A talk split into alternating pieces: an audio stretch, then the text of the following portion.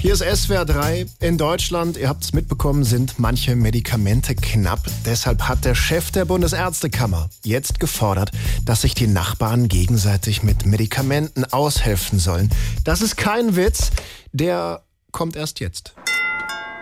Guten Tag. Hallo, Herr Nachbar, mein Name ist Metzger. Wir wohnen drüben in der Sieben. Ja, und? Und ich wollte fragen, ob wir ein bisschen Pille tauschen können. Was fehlt Ihnen denn? Mir bräuchtet was gegen Bluthochdruck. Mein Mann regt sich doch immer so auf. Da muss ich mal schauen.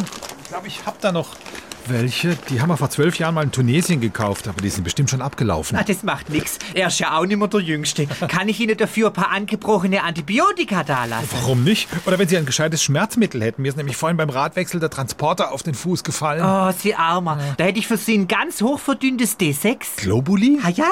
Das wirkt doch nicht bei einem gequetschten Fuß. Ha, Wenn man so an die Sache rangeht, bestimmt nicht. Dann probieren Sie doch diese Salbe da gegen gereizte Kopfhaut. Ich habe aber was am Fuß. Ein bisschen flexibel muss man schon sein. Ich habe die Creme ja auch eigentlich von der Frau Schmidt unter gegen Bauchweh gekriegt. Die hilft schon. Die Salbe? Nee, die Frau Schmidt. Und und was haben Sie ihr dafür gegeben? Meine Lesebrille für ihre Hühneraugen. Oh Gott. Aber wenn ich eh grad da bin, wir haben auch ein bisschen Probleme mit dem Opa. Wieso?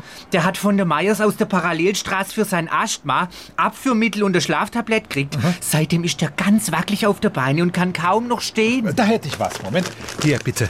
Was ist das? Na, Viagra. Und damit steht er wieder. Bestimmt. Ah, Dankeschön. Schöner Tag für Sie. Auf Wiedersehen. Gerne. Tschüss.